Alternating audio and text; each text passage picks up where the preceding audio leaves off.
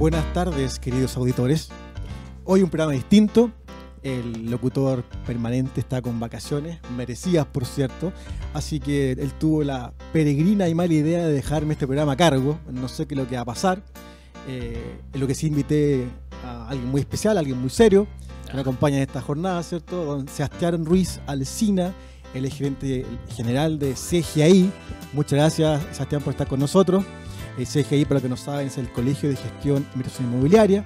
Así que hoy hablaremos un tema muy interesante, muy importante, muy en boga en forma permanente, ¿cierto?, en nuestro país, que es la copropiedad inmobiliaria. Sebastián Ruiz, bienvenido. Muchas gracias, Ananía, por esta invitación y bueno, aquí con gusto contestaré las preguntas salgan sobre temas de copropiedad. Me imagino que, le interesa a tu auditorio. Exactamente. Oye, Sebastián, cuéntanos un poco de, de, de, CGI para que la gente sepa qué es lo que hace, cuántos condominios eh, administra, cuáles son sus misiones, un poco para que entremos a conversar el tema. Mira, el Colegio de Gestión y Administración Inmobiliaria de Chile, CGI Chile, es una institución gremial que nace hace 20 años y nace con la finalidad de agrupar a todos los administradores bajo una entidad que los represente los represente en su actividad, que es la gestión y administración inmobiliaria.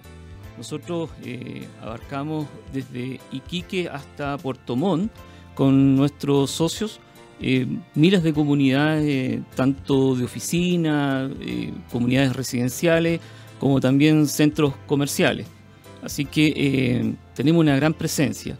Y, y, una de las cosas súper importantes que hace el gremio es siempre estar elevando los conocimientos y competencia de nuestros socios, nuestros socios administradores, pero también de nuestros colegas administradores o personas que adhieren a nuestra filosofía que es mejorar cada día la gestión, la gestión de la administración en la copropiedad en Chile. Genial, muchas gracias. Bueno, el tema, el tema como comentábamos hace un rato, es la copropiedad inmobiliaria. La copropiedad inmobiliaria, ¿cierto? Eh, sin entrar a ponerse latero, es un régimen especial, ¿cierto?, de propiedad. Pero un tema interesante es que un, porcentaje muy importante, ¿cierto?, de las personas viven hoy, ¿cierto?, en copropiedad. La gente en general piensa que copropiedad es solo edificio, pero también hay copropiedades de casa, hay copropiedades de locales comerciales, de sitios. Entonces es un tema que día a día, ¿cierto?, va generando controversia. Vemos, Sebastián, ¿cierto?, como sale en forma, de diría que bastante permanente en las noticias, ¿cierto?, conflictos entre, los propietarios. Hay un proyecto ley dando vuelta por ahí que aún no es ley. Entonces la idea, estimados auditores, es que hoy día... Eh, conversemos esos temas, conversemos con un experto como es Sebastián, que representa. muchas gracias por lo experto, pero. Representa bueno, en realidad, seamos honestos, ¿eh? el, experto está en estos momentos de sí, sol sí, en la playa. Y le mandamos muchos saludos, que disfrute sus vacaciones bien merecidas. El, hombre, no puede hablar mucho por él, pero Marco Antonio, tú sabes, Sebastián, ¿cierto? Eh, experto en derecho inmobiliario, derecho registral. Eh, y asesor de nuestro gremio. Asesor ¿ah? gremio, ¿cierto? Toda la vida. Ha sido asistente, ¿cierto? Al Congreso Nacional, de los proyectos. Nos asiste muchas veces. El hombre, en el fondo, una voz bastante autorizada al respecto. Él no, él no lo dice. Columnista frecuente en nuestra revista de copropiedad, una revista digital que tenemos en la web. Para que ustedes sepan, detrás de esa, de esa voz, ¿cierto? Tan formal, hay, hay una persona bastante capacitada en temas de copropiedad. Entonces, previamente se están a entrar en materia. Si es que el, el máster nos autoriza esto, queremos eh, escuchar una canción que es una canción que eh, nos gusta mucho, ¿cierto? Que es de Tracy Chapman, Talking About the Revolution, para entrar ya derechamente a los temas que hoy día nos convocan.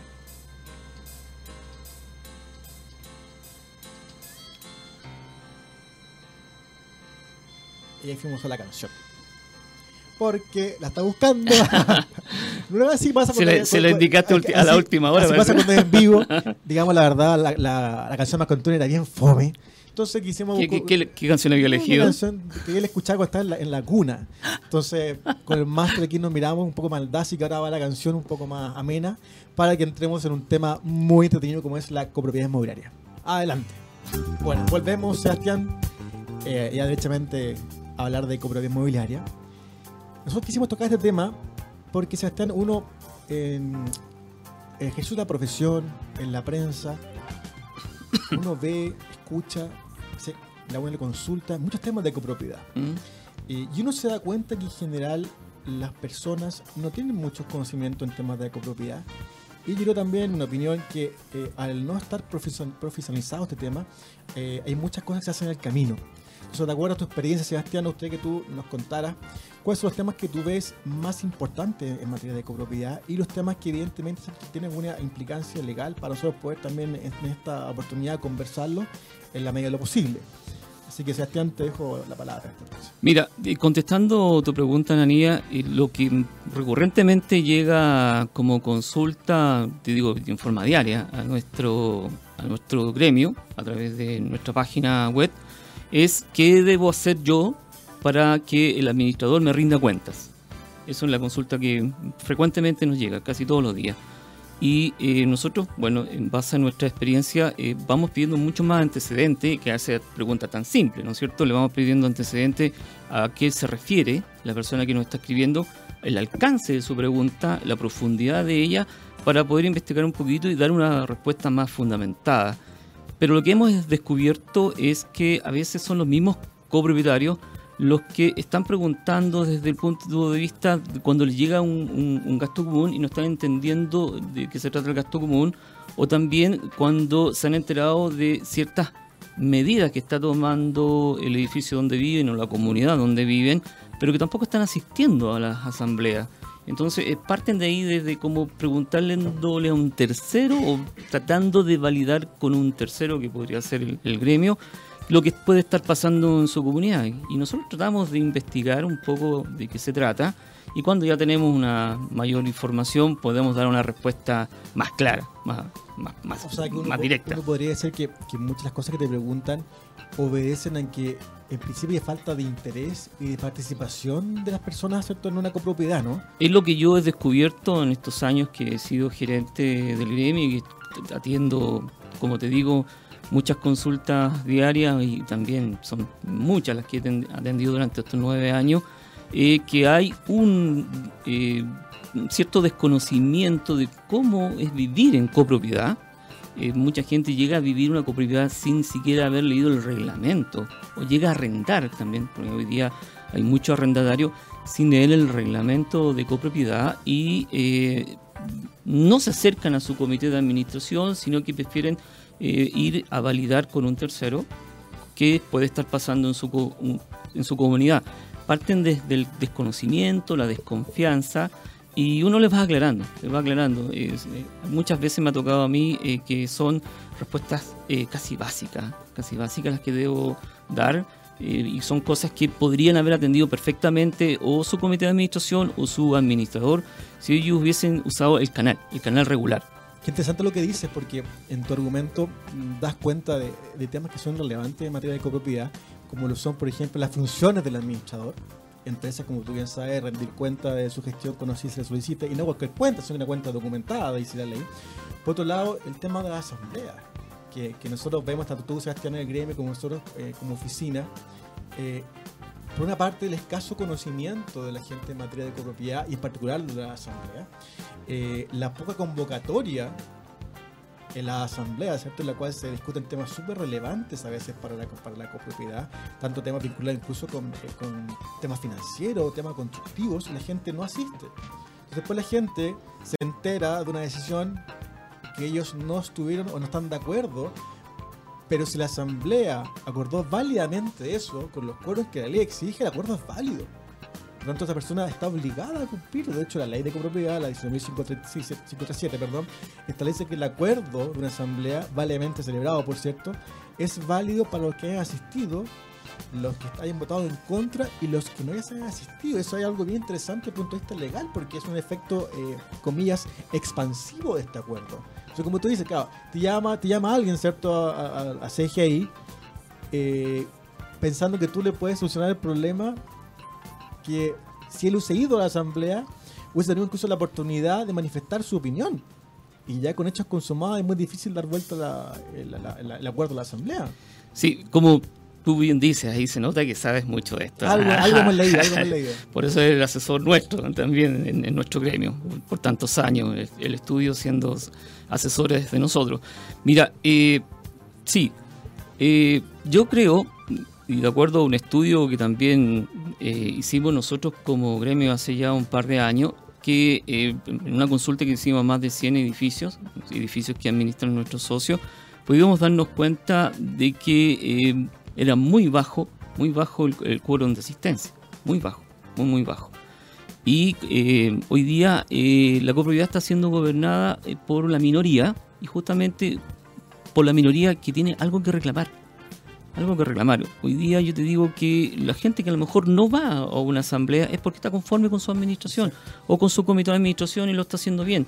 Eh, me ha tocado a mí estar hace un par de meses atrás en una asamblea, me invitaron de una comunidad a, observarla y eh, era peor que una reunión, discúlpenme, de colegio, porque no se escuchaba nada, no se oían ni las ideas claras, no se tomaban decisiones. Eh, pero es muy difícil, es muy difícil si la gente no se entera, no participa, tanto arrendatarios como copropietarios. Y tampoco se informa, se asesora, porque eh, sí, yo concuerdo contigo, la asamblea tiene un matiz, una dinámica especial cada una de ellas, ¿cierto? Pero yo siempre he pensado de que si hay un comité bien informado, un administrador bien informado, que conozca de la ley, eh, que cuenta con asesoría, eh, ¿cierto? en el tema, esa asamblea en el fondo debería fluir, porque a veces como tú bien dices que uno va a una asamblea, cuando a un como, como abogado ¿cierto? que participe, que se transforma en una cosa, claro, como una, una, junta de colegio, la cual nadie se escucha con nadie. Y muchas veces se terminan discutiendo y hablando temas que no tienen nada que ver con la asamblea. Y ahí también se cometen ilegalidades.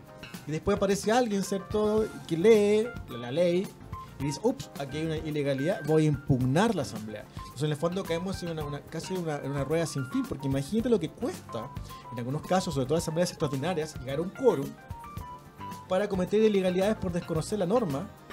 Ergo, después alguien con algo de conocimiento la lee, se da cuenta que hay una causal para invocar la nulidad y la anula y volver a hacer todo de nuevo o la parte pertinente. Claro. O sea, en materia de, materia de asamblea, yo creo que eh, hay una, una, jungla bien, bien profunda en el sentido de, de gente que no domina el tema eh, que tampoco se asesora.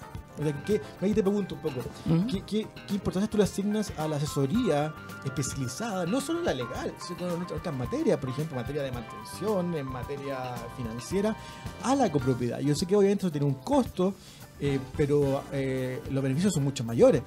¿Qué, ves tú en ese sentido? Eh, ¿Qué es lo que le falta ¿cierto? a la copropiedad, sobre todo en temas de asesoría, para que este tema sea cada vez más profesional y se eviten problemas que pueden ser fácilmente solucionables muchas veces? Mira, yo creo que primero los copropietarios y con los comités de administración deben elegir a un administrador profesional un administrador que cuente con cursos, con las competencias y las calificaciones necesarias para administrar una comunidad.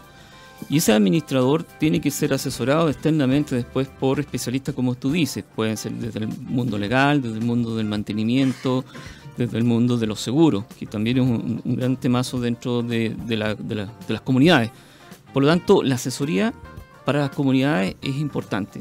Partan, yo los recomiendo a los que nos escuchan hoy día, eh, por contratar un administrador del CGI, que eso, bueno, ahí están los administradores más calificados al entender nuestro y a través de ellos eh, asesorarse con especialistas en temas que se manejan, se manejan en temas legales, laborales, de mantenimiento, de, seguro, etcétera. Es lo mejor. Hay, una, una, una, visión, yo diría que bien romántica de, lo que es la copropiedad, a la cual yo en parte me pongo, porque si uno analiza una copropiedad desde el punto de vista del patrimonio, no patrimonio, los recursos que maneja, viene a ser una suerte de pyme porque manejan millones de pesos, ¿cierto? Tienen trabajadores, ¿cierto? Eh, tienen que mantener eh, bienes comunes, tienen que llevar una, contabilidad, eh, y eso requiere, por cierto, bastante más que un administrador. O sea, el administrador, ¿cierto? Si bien por ley está mandatado, ¿cierto? Administrar, como el nombre lo dice, a ser responsable, ¿cierto? De la mantención de los bienes comunes. Este administrador tampoco es un, un personaje medieval, ¿cierto? No es un Da Vinci, él requiere de asesoría especializada tanto para poder dar un buen servicio como para disminuir responsabilidades que pudiesen tener el condominio incluso. Mira, yo eh, que puedo hacer un paralelo con la figura del administrador para mí es como la del gerente general, del gerente general de, de, una sociedad donde los copropietarios son los accionistas, el comité de administración es el directorio y bueno, y él como gerente tiene que eh, gestionar, gestionar los recursos que tiene su empresa, en este caso la comunidad, como tú dices, una pyme que da empleo, que recauda, muchos dinero. Por lo tanto, es una figura muy, muy primordial la, la, del administrador. ¿Y qué debe hacer entonces el administrador? Armar como un gerente todo un área de, de apoyo puede ahí eh, tener sus mayordomos o sus conserjes bien capacitados y a la vez empezar a, buscar los mejores asesores para mantener eh, la copropiedad eh, activa, que no se pierda la plusvalía de ella y generarle valor a los que viven al interior de ella. Seguridad, un buen vivir, explicarles cómo se vive en copropiedad. Por lo tanto, eh, la función del administrador es como la de un gerente de una empresa. Oye, Sebastián, de acuerdo a la experiencia de ustedes como gremio, ¿cuáles serían los, puntos o áreas críticas que ustedes eh, han, detectado y, que deben contar con asesoría de, gente especializada en los temas? Mira, partimos por la parte legal, tanto en, temas de copropiedad como también la parte laboral.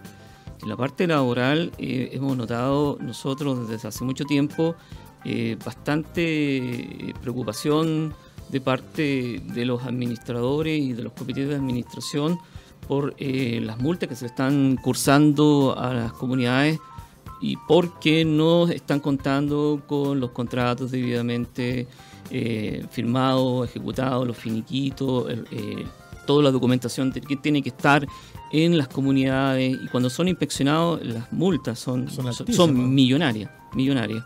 Y después está en los temas de eh, la, poca formalidad que se tiene cuando se llama la asamblea, porque como tú estabas diciendo, se necesita ser asesorado el administrador por especialistas, a lo mejor no te digo a lo mejor todo el tiempo, pero sí las primeras veces, hasta que ya se conozca cuál es la rutina para hacer una asamblea quizá algún tema particular que se va a discutir que requiere asesoría especializada. Exactamente. Y también cuando se va a realizar alguna inversión, también dejar súper claro con una asesoría externa el tipo de inversión, el tiempo, la duración, las garantías de esa inversión.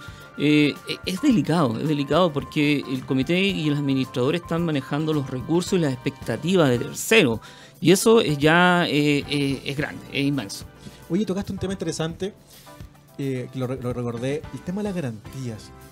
Uno escucha mucho o le toca también asesorar a clientes eh, respecto de condominios ¿cierto? nuevos en el cual la inmobiliaria como pueda vendedora ¿cierto? hace entrega ¿cierto? de este condominio y asume un administrador ¿ya? y ese administrador en definitiva se, se enfrenta ¿cierto? A, a un reglamento nuevo se enfrenta a una inmobiliaria eh, que tiene un departamento de postventa, ¿cierto? Y ahí uno, uno escucha muchas historias, ¿cierto? O se enfrenta a muchos problemas, o no trabaja como oficina asesorar en, varios temas vinculados con eso. Em, pero ¿cuáles son, según tu experiencia, los problemas que enfrenta ese administrador que, recibe, ¿cierto? Un, edificio nuevo, por ejemplo? A, diferencia de otros administradores que ya están con un edificio, comillas, caminando. Bueno, yo te voy a hablar de la experiencia. Cuando a mí me tocó recibir de una inmobiliaria eh, un edificio, lo que están eh, los ingenieros o, los encargados de, entregar la comunidad están apurándote para que tú firmes que está instalado el ascensor, está funcionando bien y o que el equipamiento de la caldera ya está funcionando. Y yo lo que puedo recomendar, dado a mi experiencia, a los actuales o futuros administradores o colegas que nos estén escuchando, es eh, balancear bien bien, bien esta balanza de lo que es tener un cliente tan importante como una inmobiliaria que te entrega una comunidad partiendo y que tú la tienes que armar de cero. ¿ah? cuando tú eres un administrador y tienes que tomar una comunidad desde el inicio, es un tremendo trabajo. Es también pensar que, eh, claro, estás velando por los intereses de una inmobiliaria para que todo marche bien y los primeros residentes lleguen felices y contentos, pero te debes tú como administrador para los copropietarios. Eso, nunca pierdan el norte y tener súper claro y decirles a la inmobiliaria que bien, sí, ok, eh, estamos bien, eh, te acepto esto y voy a, en la medida de lo que a mí me parece y lo que es legal, recibirte en la comunidad de acuerdo a lo que me estás entregando y eh, teniendo muy, mucho recuerdo con la pregunta que tú estabas haciendo de que no se pierdan las garantías. Eso es muy, muy importante. Las garantías tienen que... las garantías los bienes comunes. todo. eh, y también del equipamiento. Y también del equipamiento que es muy importante, porque hay equipamiento que sufre mucho en, en- en la obra misma, en la obra misma. Entonces el administrador llega ahí. Yo a mí me tocó llegar a, a un edificio donde ya se estaba trabajando en las terminaciones del edificio y me estaban pidiendo que me recibiera de los ascensores. Cosa que yo comprendí bajo l- las capacitaciones que había obtenido que eh, tienen un- una vida útil los equipos, por lo tanto eh, yo le estaba diciendo a, a la mobiliaria que no le podía recibir el equipo hasta que no eh, empezaran a llegar los copropietarios. Ya. Fíjate, que nosotros nos ha pasado como oficina, y perdón el autorreferente para los que están escuchando, que mm, muchas veces los administradores, los propietarios eh, que compran ciertas unidades de un edificio nuevo, se ven enfrentados primero que todo a mucha ignorancia de parte de ellos mismos eh, y a reglamentos que no siempre son los más ajustados a la ley de copropiedad. O sea, hay muchos reglamentos que contienen algunas cláusulas que son abusivas. Como por ejemplo las aquellas cláusulas que dicen que la inmobiliaria se puede quedar cierto con la sala común hasta que entra la última unidad para efectuar la publicidad. Que la inmobiliaria no paga gastos comunes hasta que entra, hasta que entra la última unidad. Y todas son cláusulas abusivas, ¿cierto? Que cualquier cotario puede impugnarlas, ¿cierto? En un tribunal y obtener que el tribunal eh, la, de- la, la declare nula. Otros también piensan que mientras esté dentro de la inmobiliaria no pueden ejecutar ningún acto propio de la, de la administración o lo de la copropiedad, que no pueden llamar a asamblea.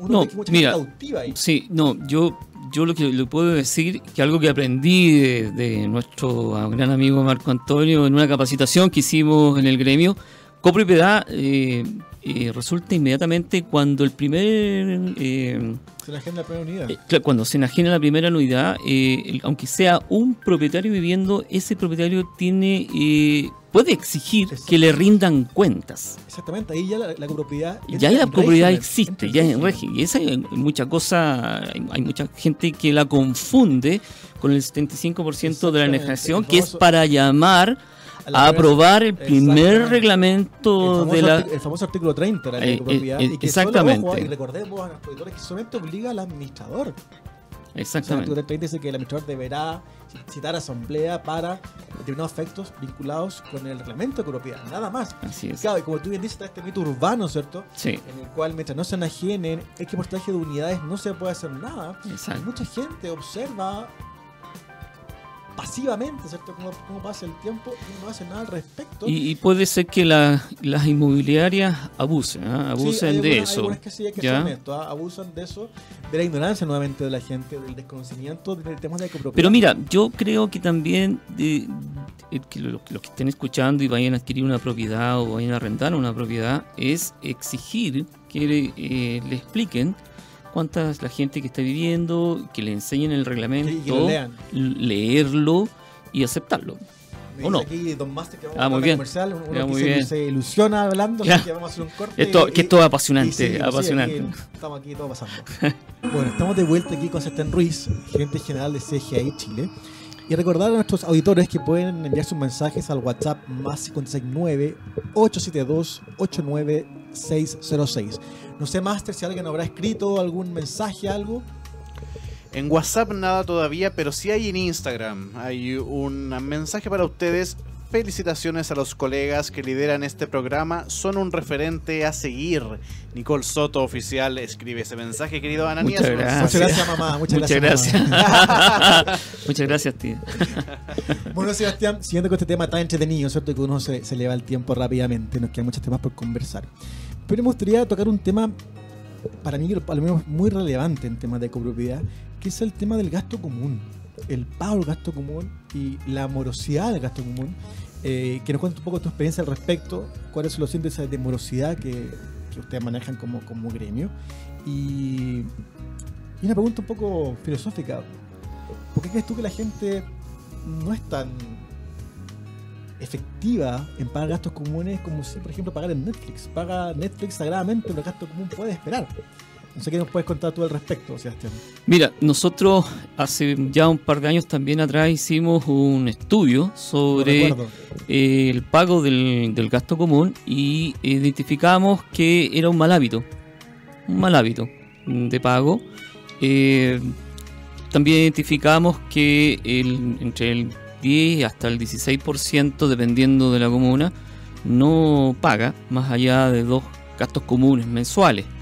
También identificamos que el administrador, teniendo una medida de presión que lo faculta la ley 19.537, que es el corte de la energía eléctrica, cuando un copropietario, un arrendatario debe dos o más meses continuos, descontinuos, Tres o más. tres o más de gastos comunes continuos, descontinuos, puede hacer el corte, no lo hace. Y también identificamos en ese estudio que el, el administrador tampoco eh, cobra, cobra, solo manda el gasto común y no hace un cobro, Estando por ley obligado a hacerlo. que podría ser una recobranza eh, en, en- en el gasto, hacer nuevamente el cobro del gasto común en el, en el mes que el está periodo- haciendo, en el, periodo. en el periodo que se está haciendo el cobre. Por lo tanto, partiendo primero es mal hábito de no pago de los gastos comunes. El administrador no ejerce la presión que debe ejercer, que es el corte de la energía eléctrica. Y también, eh, ahora último, lo que estamos identificando después de lo que ha pasado en nuestro país es que el administrador no está tomando contacto con sus copropietarios arrendarios para saber por qué no puede, puede estar pagando, que puede ser a lo mejor algún problema de, de Familiar. familiar, social, pérdida de trabajo, algo por el estilo. Eh, yo creo que el administrador debe eh, cobrar, debe hacer el cobro, eh, repasar el cobro por lo menos en el mismo mes calendario y eh, mantenerlo súper a raya, el, el- el pago. Eh, están claras las cifras sobre lo que indican los índices de las encuestas que hicimos nosotros hace un par de años. Pero el tema del gasto común, eh, estoy totalmente de acuerdo contigo. Eh, tú bien sabes que el administrador está obligado por ley, ¿cierto? A cobrar gasto común.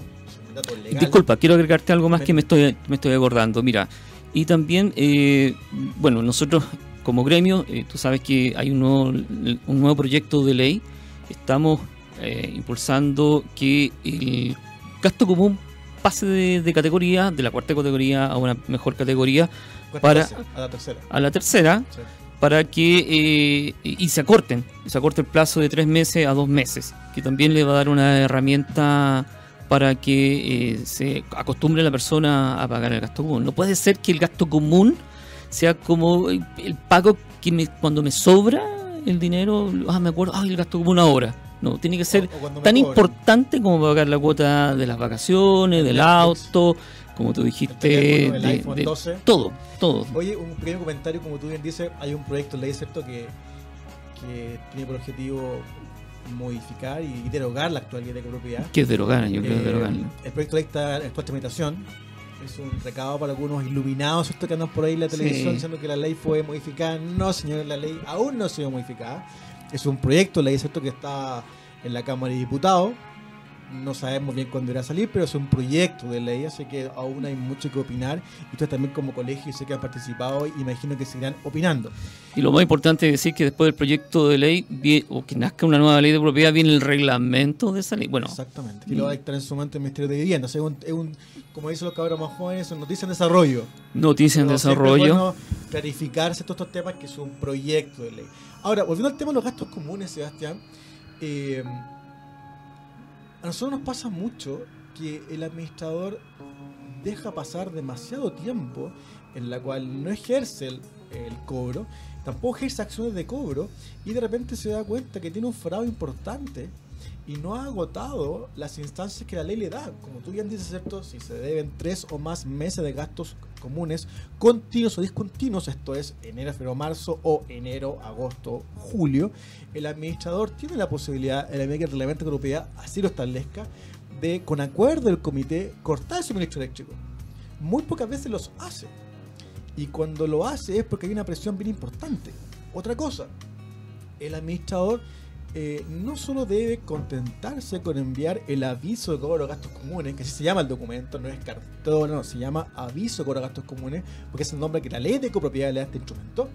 Eh, el administrador se contenta con enviarlo, como tú señalas, a veces actualiza la deuda, pero no hace un seguimiento, no manda una, car- una carta de cobranza, no llama, porque él dice, bueno, si no me paga él, alguien me irá a pagar en su momento, o el resto me paga y voy bicicleteando el tema. Entonces eso que, que se traduce, que este condominio vive casi al debe, ¿ya?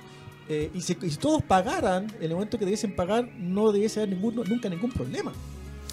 Mira, yo te puedo decir que lo que yo recuerdo del estudio es que en ciertas comunas del área occidente de Santiago, la morosidad llega a ser el 50%. Imagínate. Entonces, si tú piensas qué empresa va, o en este caso, una, si hacemos el símil con una comunidad O una pyme, o ninguna. una pyme, ¿qué pyme con un 50% de morosidad que va arrastrándose por dos o tres meses subsiste? Ninguna. No, ninguna. Ninguna. Entonces podemos imaginarnos cuántos edificios o comunidades pueden estar hoy día en la quiebra o, o- o van camino a la quiebra por no ejercer los actos de cobranza como se deben hacer. Es un efecto dominó, ¿ah? porque no te pagan el gasto común, tú dejas de pagarle al día a tus proveedores, vas acumulando facturas hasta que de repente alguien te demanda. Buen punto lo que tú estás co- comentando, porque eh, lo que en realidad estás haciendo con el cobro del gasto común es recuperar. Recuperar un dinero para pagarle tanto los sueldos a tus trabajadores, a los trabajadores del edificio y también a los proveedores. Entonces, ¿cómo vas a querer tú exigir o cómo vas a pretender tú exigir un servicio de tus trabajadores de los edificios o de tus proveedores de servicios o tus mantenedores si tú mismo no estás pagando debidamente lo que te y oportunamente lo que te responde pagar mes a mes. Sí, así es. Es muy difícil. Y respecto al gasto común, eh, también es curioso, porque como tú bien dices, el aviso cobra gasto común es título ejecutivo. No es que, no es que anda este señor con una corbata, sino que es un, es un título, es un instrumento que la ley le asigna una posibilidad más cierta de ejercer acciones de cobro. Eh, el gasto común, ¿cierto? Es una deuda real que persigue a la unidad, al Mm. igual que una contribución, por Es ejemplo. correcto. Por tanto, eh, pueden ser ejercidas las acciones civiles tendientes a eh, obtener el cobro. Pero aquí quiero hacer una salvedad. Porque muchos administradores se confían y dicen, no, que yo en verdad no, no ejercí una acción porque si este señor no me paga, el banco eh, lo va a rematar y alguien me va a pagar. Y digo, para, para un poco. Aquí hay que hacer al menos dos salvedades. Primero que todo, hay que recordarle ¿cierto? a nuestro público que las acciones para ejercer derechos prescriben. ¿ok? Y en el caso del gasto común, ¿cierto? la acción para, para ejercer el cobro ejecutivo, este procedimiento especial, es de tres años. Y en el caso de una acción notarial, de cinco años. Sumado a que el banco, como también bien señalaste, tiene una preferencia mejor o superior al gasto común. Mira, la busco el español para que la gente de- entienda. Eso significa que a veces uno va a ejercer una acción de cobro y no va a recuperar nada porque el banco se va a hallar todo. Mira, dos cosas te quiero ahí decir. eh, que eh, yo creo que es súper importante que los administradores que nos escuchan, los comités que nos escuchan, tengan en consideración. Eh, el cobro independiente, eh, que- bueno, independiente que no te lo estén pagando, debe ser todos los meses cobrado y ser enviado. Y, y la efectividad de eso tiene que ser porque si van a hacer acciones después legales, un vacío que haya de, de un mes o dos meses ya está en problema. Y lo otro es que en, en la ley, nosotros justamente lo que tú estás pidiendo es que eh, cuando ya se remate una propiedad, En el proyecto de ley. en el proyecto de No ley, como personas, perdón, en el proyecto de ley, gracias por la corrección, es bueno tener una asesora, ¿Cierto? es bueno tener una asesora. Eh, en el nuevo proyecto de ley estamos pidiendo que eh, pongan a la comunidad en la primera fila. Después los bancos, los otros tipos de acreedores. Así que también estamos pidiendo eso. Y Sebastián, volviendo a un tema que a mí siempre me ha producido bastante inquietud, ¿cierto? Son las famosas asambleas de copropietarios. En la cual uno ve que en general hay mucha cierto displicencia, no solo del administrador, sino también del comité de administración. Me quiero referir particularmente a la, asamblea.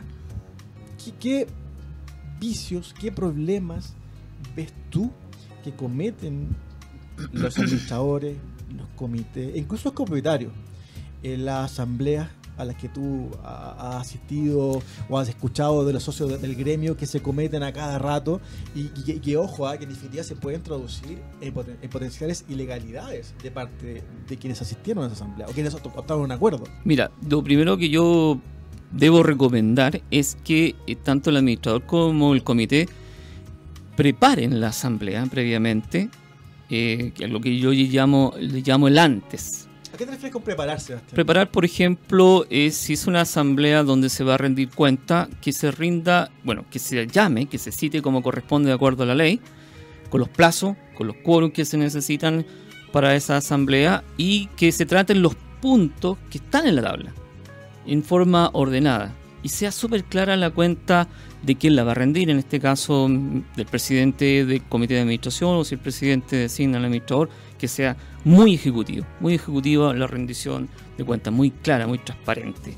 Y en, el, durante, cuando se está desarrollando esta asamblea, se vayan anotando solo los acuerdos o gente que no esté de acuerdo, solo las observaciones, no el detalle, para también que el acta que el acta quede bien hecha. Bien hecha. ¿Y por qué es importante que el acta quede bien hecha, Sebastián?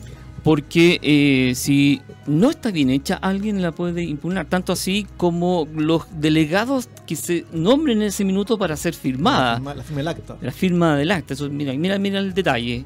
De repente alguien puede pasar eso por alto, pero es súper importante que queden consignados previamente los nombres y que se firme en ese minuto el acta. Si hay un orden para llamar hay un orden para ejecutar la asamblea y posteriormente se reduce eso conforme a legalidad, yo creo que el administrador y el comité se pueden dar por satisfechos que han realizado una asamblea ordinaria muy bien. Sí, estoy de acuerdo contigo. Lamentablemente en la práctica eso no ocurre mucho.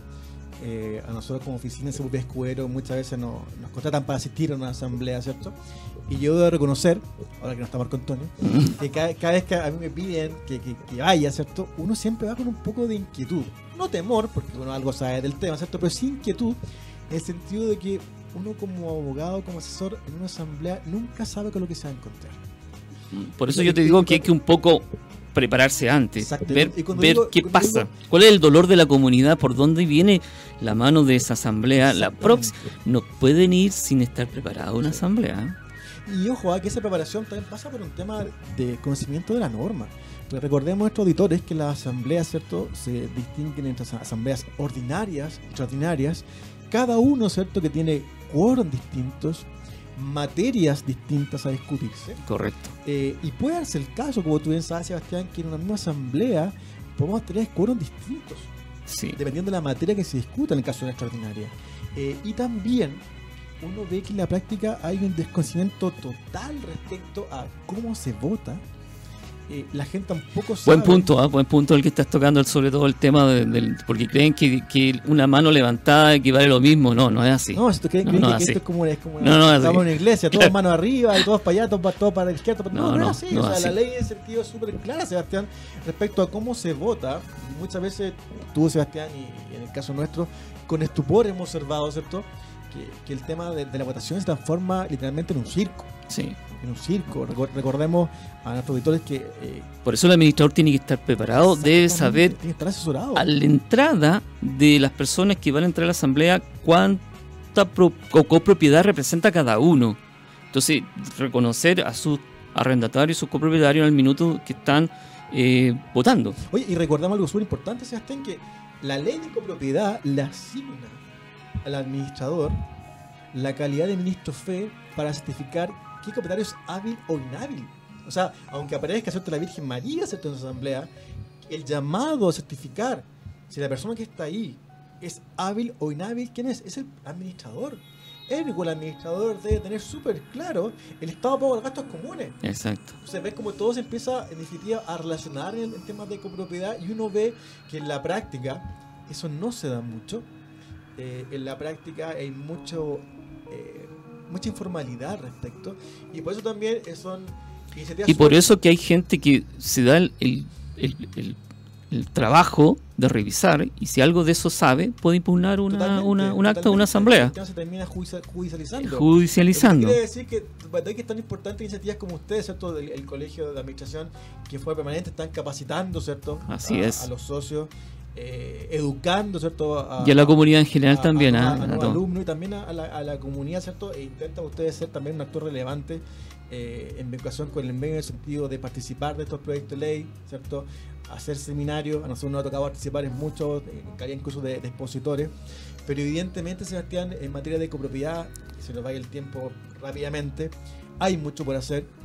Yo creo que el proyecto de ley es una oportunidad para que el gremio se profesionalice, pero eh, eso queda corto si la gente no entiende que en esta materia se requiere un conocimiento profundo, eh, contar con asesores calificados, o sea que no cualquiera puede ser aquí hablando de caldera, no cualquiera puede estar hablando de ascensores y no cualquiera también, perdón que lo diga yo, puede hablar de temas legales, se requiere experticia en el área. Claro. O si no, no vamos a avanzar nada. Mucho, mucho ejercicio de campo.